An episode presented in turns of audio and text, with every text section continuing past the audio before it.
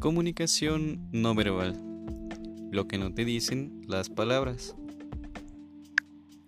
Nosotros como humanos tenemos diferentes formas de comunicarnos, pero no basta con hablar y escribir. En nuestro proceso comunicativo también intervienen aspectos ancestrales y sociales, así como características propias de cada ser humano, como su historia, etnia y nivel social.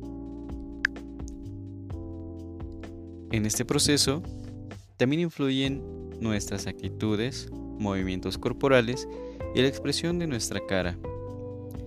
Estas manifestaciones de nuestra personalidad se convierten en otra forma de comunicarnos, apoyando la explicación de la comunicación verbal y no verbal. Comunicación no verbal. Investigaciones afirman que entre 60 y 70% de lo que comunicamos lo hacemos mediante el lenguaje no verbal, principalmente por gestos, apariencia, postura, mirada y expresión. La comunicación no verbal se caracteriza por contener signos de gran variedad, como lo son las imágenes sensoriales, sonidos, gestos, movimientos corporales, entre otros. Este tipo de comunicación mantiene una relación estrecha con la comunicación verbal.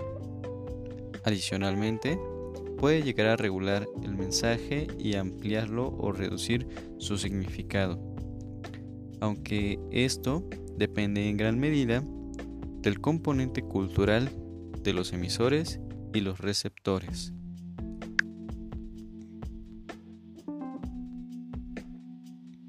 Sin duda, el mensaje no verbal influye en gran medida en el mensaje que transmitimos en un acto de comunicación. Yo soy Roberto Cerón y les agradezco por su amable atención en este espacio de información llamado comunicación no verbal.